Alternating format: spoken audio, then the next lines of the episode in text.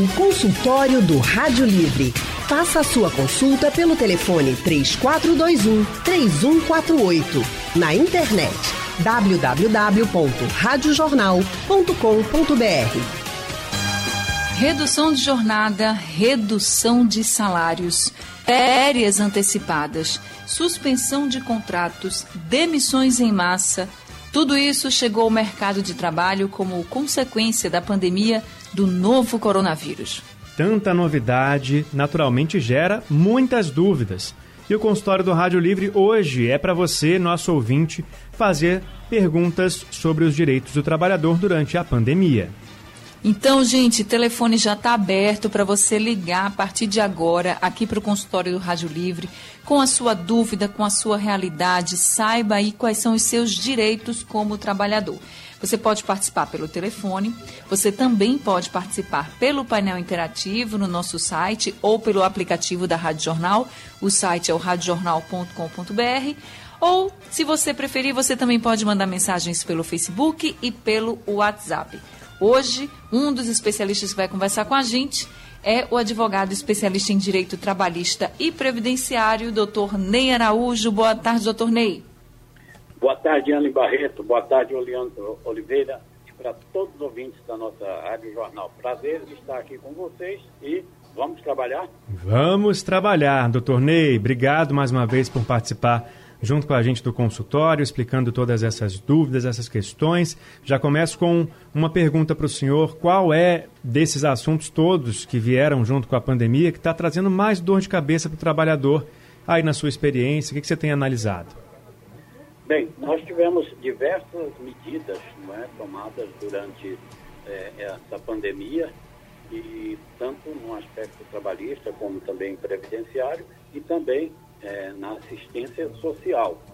E evidente que um dos assuntos mais falados, que mais problemas trouxe, por causa também do seu volume, foi o do auxílio emergencial, que foi requerido aí com mais de 100 milhões de trabalhadores e que mais de 65 milhões de pessoas estão recebendo esse benefício.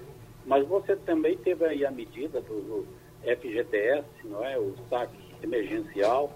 Você também teve aí com a suspensão e a redução da jornada e do salário, o benefício emergencial e parte ou total é pago pelo governo então, todas são medidas que o trabalhador precisa de orientações sobre ela para que ele não tenha prejuízo, tanto na parte trabalhista como também é, na parte previdenciária.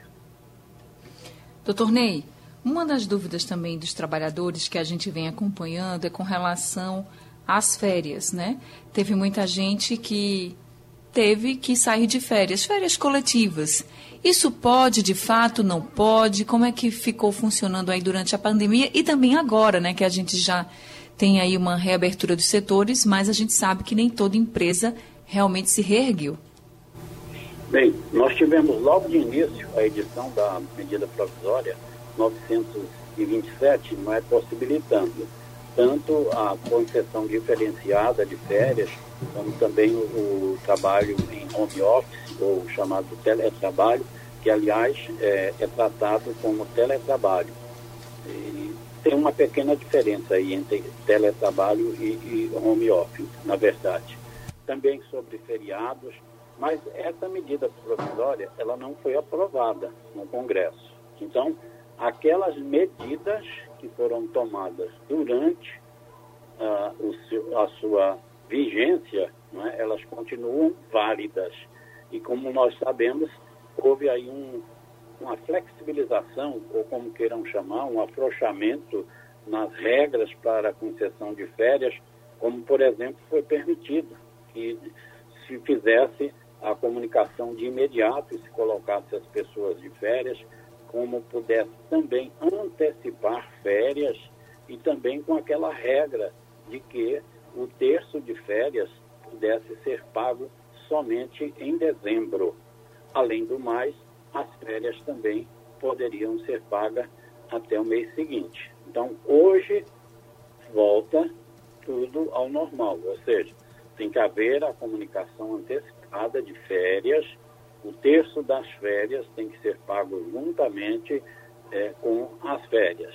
Ou seja, voltam a vigorar as medidas, a, a determinação que existe na nossa consolidação das leis do trabalho anterior à medida provisória 927. Certo, Leandro. Bom, está com a gente também hoje no consultório a outra advogada especialista em direito do trabalhador para esclarecer as dúvidas dos nossos ouvintes, aqui junto com o Dr. Ney Araújo, a Amanda Ferraz. Boa tarde, Amanda. Boa tarde, boa tarde, doutor Ney, Leandro, Anne, todos os Boa tarde, Amanda. E já está ao telefone com a gente o ouvinte Germínio, da Iputinga. Boa tarde. Boa tarde, Germínio. Boa tarde. Pode fazer sua pergunta, Germínio. Boa tarde, assistentes. É, eu acho que não tem nada Boa a ver tarde. com a, com a corona, mas é que eu sou aposentado por invalidez e eu tinha para receber a indenização da empresa. A empresa falou que eu só pude receber depois de cinco anos. Procede isso, doutor Araújo. O senhor pode repetir, por favor, Germínio? É, eu eu sou aposentado por invalidez, ok? Uhum. E a, a, a empresa não, não me pagou a minha indenização. Ela falou que eu tinha cinco anos para pagar a minha indenização. Procede isso, doutor. Amanda, conseguiu entender a pergunta? Eu acho que eu consegui. Ele, Ele é tá- aposentado Isso. e está esperando uma indenização, não é isso? Que a empresa aí não pagou. Isso, É. que ele quer em cinco anos, a empresa quer em cinco anos, e ele pergunta se pode. É, eu queria esclarecer qual é a indenização que ele está falando. Foi as verbas rescisórias, ele foi dispensado? Germínio? Ela só pode, ela só pode abaixar minha carteira após cinco anos, porque eu tenho ficado por invalidez. É, seu Germínio, Oi? essa sua aposentadoria por invalidez foi é por causa do trabalho? O senhor mesmo. ficou com É, esse foi problema por causa do trabalho? Coração crescido. É. E o, Posso esclarecer? Posso esclarecer? Só deixa, vamos deixar a Amanda. A Amanda agora acho que, que entendeu, doutor Ney. Acho que ela consegue participar pelo também. que a indenização foi em razão da, do afastamento dele por causa desse, dessa indenização, dessa, desse afastamento, né? É de um, por causa de um problema de saúde que não tem relação direta com a função dele no trabalho. Isso. É, se, se ele não recebeu nenhum tipo de pagamento em relação às verbas rescisórias, ele, preci, ele teria o prazo até 10 dias, na realidade, de fazer esse recebimento. Caso contrário, ele tem que procurar a do Trabalho, né, algum advogado trabalhista para auxiliá-lo, para que ele possa ir atrás da indenização de aviso prévio, é, ou, na verdade, teríamos que ver qual foi a modalidade da dispensa dele, porque como ele estava trabalhando e foi afastado por aposentadoria, né, por estágio inválido, é, é- essa rescisão sendo sem justa causa, ele precisaria receber o, o 13º proporcional, é, férias proporcionais, o que ele tem direito, e isso tudo teria um prazo de 10 dias. Então, se ele não recebeu, ele precisa procurar realmente um advogado para ir na Justiça do Trabalho requerer esse- esses direitos no prazo de dois anos. Amanda, no caso de uma indenização por um problema que foi decorrente do trabalho, o prazo muda ou a regra é a mesma? A regra é a mesma. Ele também precisaria ir em, em até dois anos após a ruptura né, do contrato dele, a Justiça do Trabalho pedindo uma indenização em razão dessa, desse problema de saúde que ele adquiriu com as atividades exercidas na função que ele desempenhava. Tá certo. Leandro? Olha, Maria José, é, de Nossa Senhora do Ó, em Pojuca, está dizendo que ela é cobradora do transporte coletivo, já está com duas férias vencidas. Está perguntando para o doutor Ney se pode isso, doutor Ney. Olha, as férias eh, são gozadas completado o seu período aquisitivo. O período aquisitivo é aquele que o trabalhador trabalha durante um ano. Para ficar mais fácil, vamos exemplificar. Imaginemos que o trabalhador foi admitido no dia 1 de janeiro de 2018. Então, até 31 de dezembro, ele, ele completou o período aquisitivo. A empresa, para não ultrapassar o período aquisitivo e até dois anos né, antes de completar, é, ela então deveria é, conceder essas férias no máximo, no máximo, até o dia 1 de dezembro de 2019. Passado esse período, essas férias já deveriam ser, ou deverão ser pagas em dobro. Então, se completou dois anos já, duas férias completas, completas, a primeira já deverá ser paga em dobro, porque já passou o período em que ela deveria ser concedida. Isso independe da categoria, né? Ela disse que é funcionário do transporte coletivo, mas isso, essa regra vale para todos os trabalhadores. Essa é a regra geral da CLT, certo? Pode haver convenções ou coletivo regra mais favorável, certo? Não é comum, mas pode haver. Mas, de qualquer forma, a regra da CLT deve ser respeitada, a não ser que um acordo, uma convenção coletiva traga uma norma mais favorável. Anne? Doutor Ney, a pessoa pode ser demitida porque é uma pessoa que tem um alto risco, vamos dizer assim, que é considerada uma pessoa de alto risco, principalmente nesse momento da Covid-19, ela pode ser demitida? Bem, aí seria uma, uma, uma demissão que nós poderíamos chamar discriminatória, não é? Porque é, a despedida, ela seria uma despedida injustificada. Se aquela pessoa tem algum risco, então ela deve receber a proteção necessária. Como agora é, o próprio Supremo Tribunal Federal reconheceu a inconstitucionalidade do que estava lá assentado na medida provisória, e as pessoas podem sim é, ter reconhecido como acidente de trabalho aquela situação ocasionada pela Covid-19, ou seja, a, do, a, doença contraída no trabalho. Nós sabemos que as doenças ocupacionais ou do trabalho, elas são juridicamente consideradas como acidente é, de trabalho. Então, as empresas devem fornecer todos os equipamentos de proteção, como, por exemplo, luvas, álcool gel, se for o caso, luvas, e não só fornecer, elas têm a obrigação de treinar e também fiscalizar essa utilização. E é, isso é um investimento que, as, que a empresa faz. Por quê? Imagine uma pessoa vítima de acidente de trabalho. Ela pode pleitear uma indenização por dano moral, ela pode pleitear, junto com a indenização por dano moral, é, por danos materiais, por danos estéticos, se ela tiver reduzida a sua capacidade de trabalho, ela pode pleitear uma pensão mensal vitalícia, então é um ônus muito grande para a empresa correr esse risco. E todas essas indenizações que eu disse não impedem que essa pessoa possa gozar do benefício de auxílio doença acidentário pelo INSS ou até mesmo, se for o caso, de uma aposentadoria por invalidez. Eu lhe perguntei isso também porque a Graciane Maria, pelo nosso Facebook, disse que foi demitida porque é alto risco. Ela tem diabetes, pressão alta, tem algumas lesões, sopro no coração. Aí ela pergunta como faz para se aposentar. Bem, se ela está com todos esses problemas de saúde, poderá ela sim é, munir-se de um, de um laudo médico, não é? Se ela tem mais de um médico que acompanha, porque, como você disse aí, há uma diversidade de doenças, não é? Então, ela deve procurar com cada médico que lhe acompanha e ele forneça um laudo, inclusive constando aquele Código Internacional de Doença, conhecido como CIT, e dizendo se ela precisa ser afastada temporariamente ou definitivamente. Se for temporariamente, ele deverá dizer, ela precisa ser afastada por um mês, por seis meses, por um ano, pelo tempo que ele entender necessário para que ela tenha uma recuperação. Se não, então ele vai dizer que ela deverá ser afastada por tempo indeterminado. Mas ela, ela já foi demitida, doutor Ney. E ela disse que foi demitida justamente por causa das condições de saúde. Aí pergunta como ela pode fazer para se aposentar nesse caso.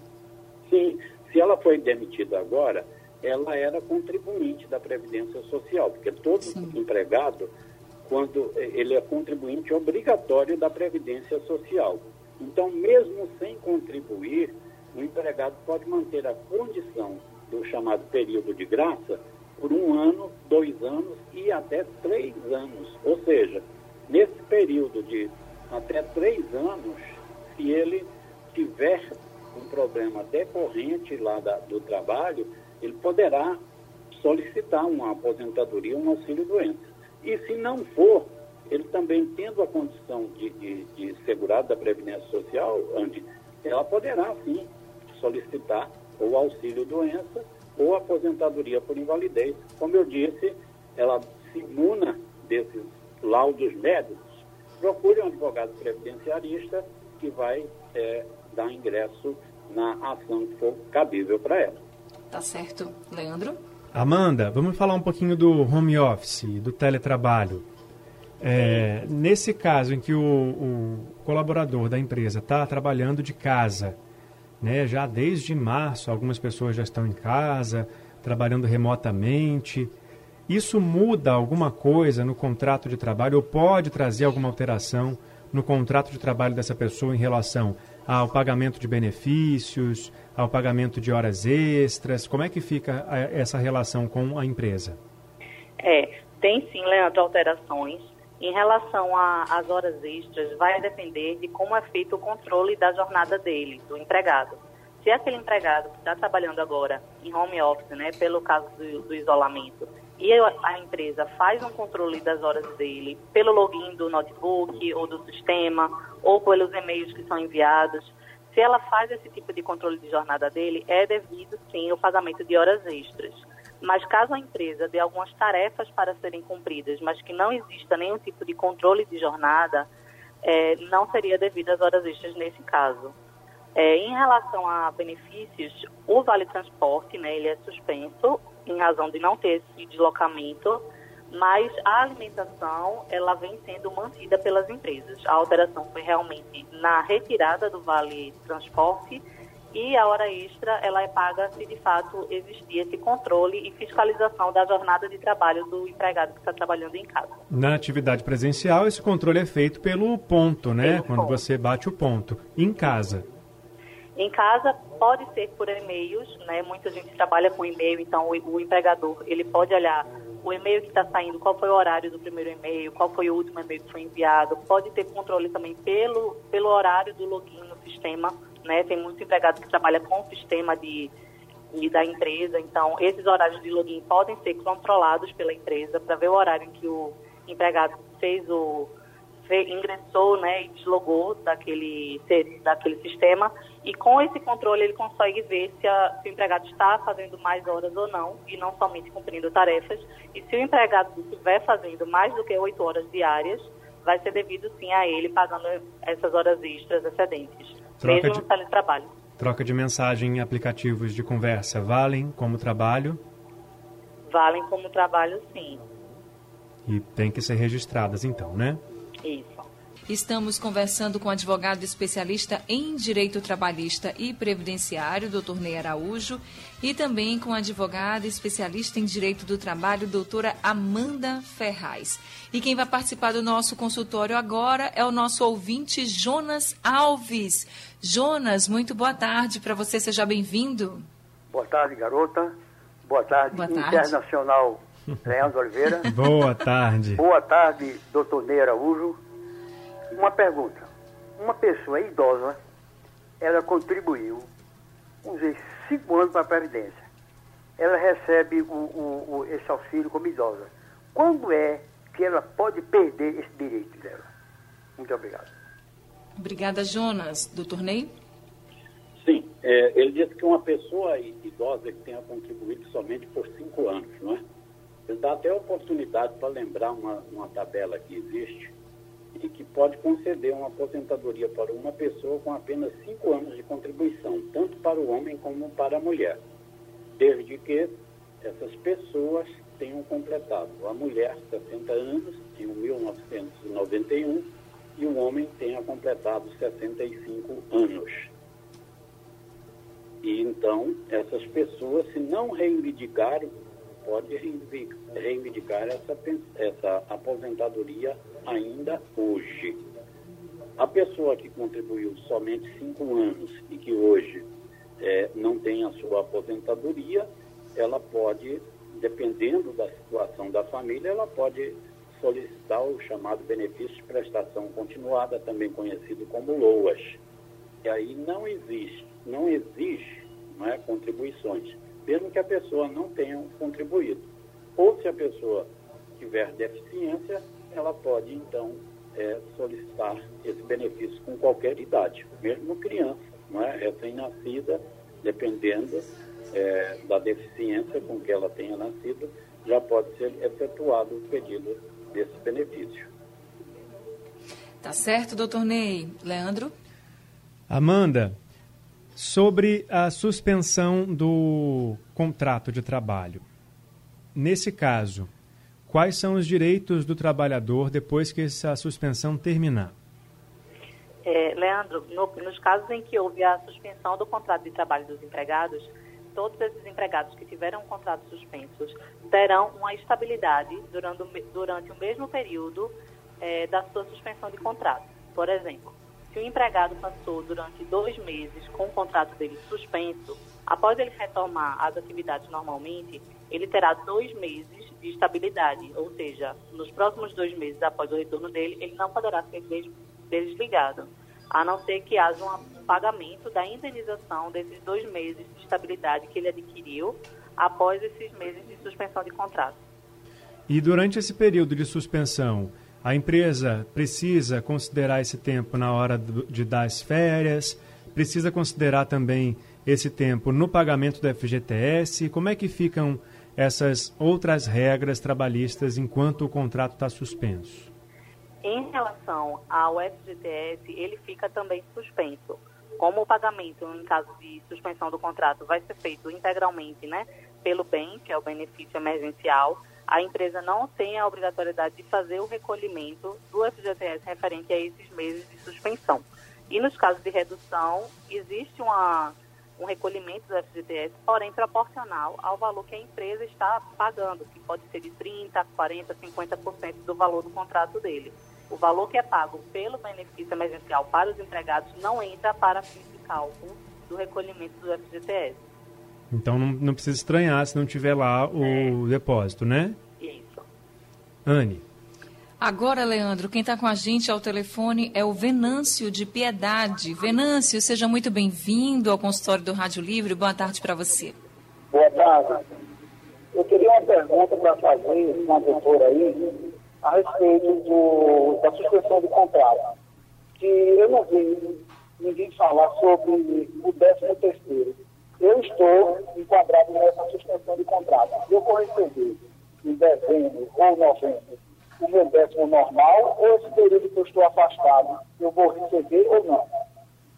Tá certo, Venâncio. Doutora Amanda?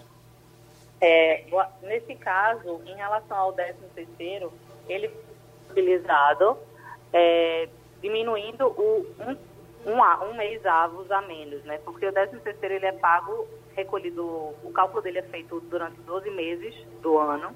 Então, no fim do, mês, do ano, se ele trabalhou 12 meses, ele recebe o valor integral do salário dele. Mas em caso da suspensão, esse mês proporcional, ele não vai, não vai integrar para fins de rescisão, mas para fins de 13 terceiro para quem está ativo, quem não foi desligado, vai receber o 13 terceiro normalmente.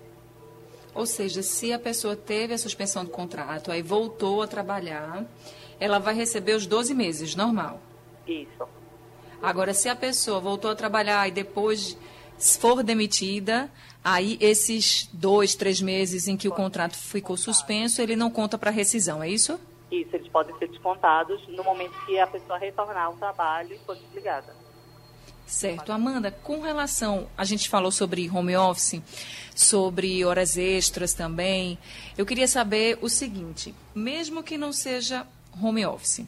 Mas a pessoa que estava com horas extras para serem pagas, por exemplo, e aí teve o contrato suspenso, ou foi trabalhar de casa. Ela tem que receber, por exemplo, se teve o contrato suspenso, depois que voltar a trabalhar, ela tem que receber aquelas horas. Tem um prazo para a empresa pagar ou não, ou a empresa já tem que pagar de imediato. Como é que vai funcionar para quem estava com essas horas extras a serem pagas pendentes? É, em relação às horas extras que foram trabalhadas antes né, desse momento de pandemia, se não existe banco de horas, que é aquele, aquela compensação que se faz das horas extras trabalhadas, em que o empregado pode gozar depois de folga, esse, esse pagamento tem que ser feito sempre no mês seguinte, no mês subsequente. É, em relação aos empregados que têm o regime de banco de horas, há, houve uma alteração né, inicialmente para que o banco de horas que ele fosse compensado em até 18 meses. Mas, como retornou o entendimento da CLT em relação ao banco de horas, o prazo que a empresa tem para conceder folga para o empregado que está com banco de horas é de 12 meses. Então, se for horas extras pagas, não tiver um regime de banco de horas, é no mês subsequente a hora extra prestada.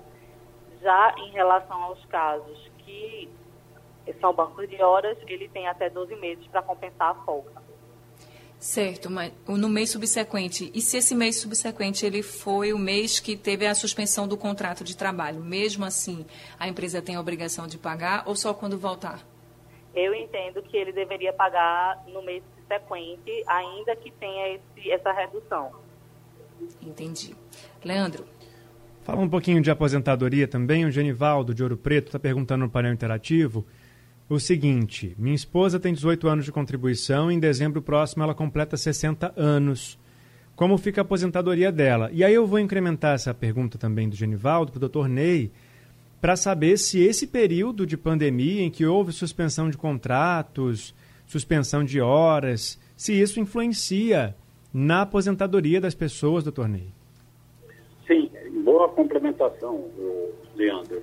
Eis que no período da suspensão do contrato de trabalho, como o próprio nome já diz, o contrato está suspenso. Sendo assim, esse período não vai ser computado, por exemplo, para 13 terceiro salário. Então, se o trabalhador, é, neste ano, trabalhou de 1 de janeiro a 31 de dezembro, mas teve quatro meses de suspensão do contrato de trabalho, o 13 terceiro dele vai ser calculado com oito dozeavos. Também é, o seguinte, neste período não há contribuição para o INSS. E já está na própria lei a previsão de que o trabalhador poderá contribuir neste período como contribuinte individual, não, contribuinte facultativo. Ou seja, ele pode contribuir espontaneamente para não ter prejudicado, por exemplo, a contagem de um período de carência para obtenção de um benefício de auxílio-doença ou de, de aposentadoria. E, então, ele deverá contribuir neste período que estiver suspenso o contrato como contribuinte facultativo. Com relação à pergunta da aposentadoria por idade, da esposa do nosso ouvinte, ela tem 18 anos de contribuição, então ela já completou o período. Agora ele diz que ela vai completar 60 anos em setembro. E há uma exigência Dezembro. com a reforma da Previdência, Leandro e Anne, ouvinte, de que no ano de 2020 ela só se aposentará se ela completar 60 anos e seis meses. Então, se ela vai completar em setembro, ela não vai conseguir atingir dentro de 2020 60 anos e meio. Seria em dezembro, então ela teria que esperar até o meio do ano que vem para conseguir se aposentar, é isso? Só que no ano que vem é exigido 61 anos. Então, na verdade, hum. se ela completa em dezembro, ela só cons conseguirá se aposentar por idade em dezembro de 2021. Certo? Agora, Leandro, interessante também é que já foi falado em aposentadoria por invalidez hoje, e a aposentadoria por invalidez, ela não rescinde o contrato de trabalho, ela apenas suspende. Tanto é que, por exemplo, agora no Pente Fino, teve gente que estava mais de 20 anos em aposentadoria por invalidez, teve que. Agora, quando a pessoa entra no gozo de aposentadoria por invalidez, ele não tem direito a aviso prévio.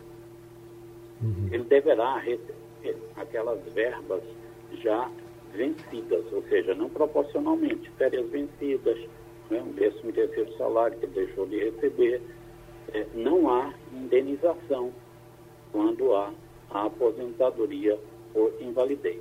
E aquele que passar mais de cinco anos aposentado por invalidez, se ele retornar ao trabalho, ele tem direito a um abono de 18 meses.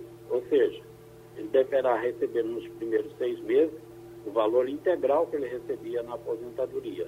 Nos seis meses seguintes, ele recebe 50% do valor que ele estava recebendo e nos seis meses finais, dos 18, ele receberá 25% do valor da aposentadoria que ele tinha. Anne? Pelo nosso Facebook também tem algumas perguntas, doutor Ney, sobre a aposentadoria. Como o nosso tempo está chegando ao fim, vou pedir para o senhor ser o mais objetivo possível para a gente tentar responder. Veja, a primeira pergunta é da Joselina. Ela está perguntando se tem como se aposentar por deficiência auditiva. Ela tem 53 anos e usa dois aparelhos auditivos. Tem como?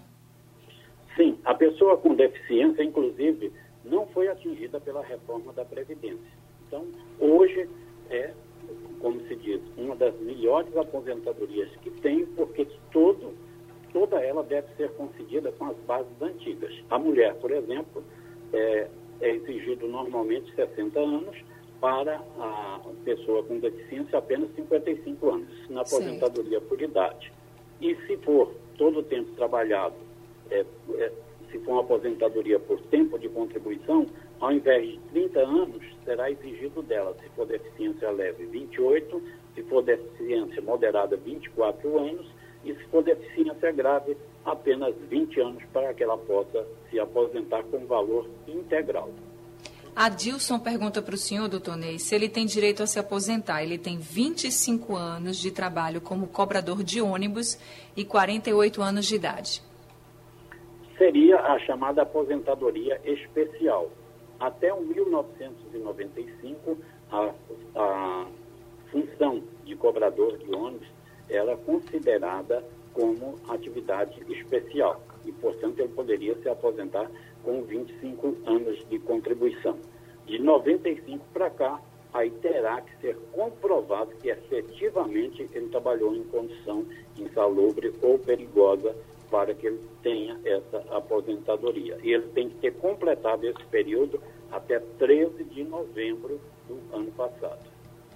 Tá certo. Agora, Amanda, é o seguinte: a pergunta é: quando a pessoa está trabalhando numa empresa, a empresa passou por muitas dificuldades, suspendeu o contrato, e normalmente essa pessoa ela vai ter uma estabilidade né, no trabalho, mas se ela voltar a trabalhar e a empresa abrir falência, ela vai ter direito a alguma coisa? É, em relação às empresas que abrirem a falência, né, que entrarem com a ação de recuperação judicial, os empregados eles podem se habilitar naquele crédito da falência, né, da recuperação judicial da empresa. Mas nos casos das empresas que forem extintas, que o estabelecimento de fato for extinto, os empregados eles não vão conseguir essa estabilidade, né, não vão conseguir nenhum tipo de indenização, considerando que foi um motivo de força maior, haja vista que o estabelecimento simplesmente não existe, né, não funciona. Entendi. Leandro? Olha aqui, o Irã Costa está perguntando, a pergunta dele é sobre um saldo. Ele falou que tirou um, tem uma conta inativa desde 2011, aí ele viu no extrato que tem um saldo a receber ainda no nome da empresa. E a empresa fechou em 2012. Ele quer saber como ele faz para sacar esse saldo, Amanda. Você sabe em, é, orientar o, o Irã? É, nesses casos, ele precisa entrar em contato com a Caixa Econômica.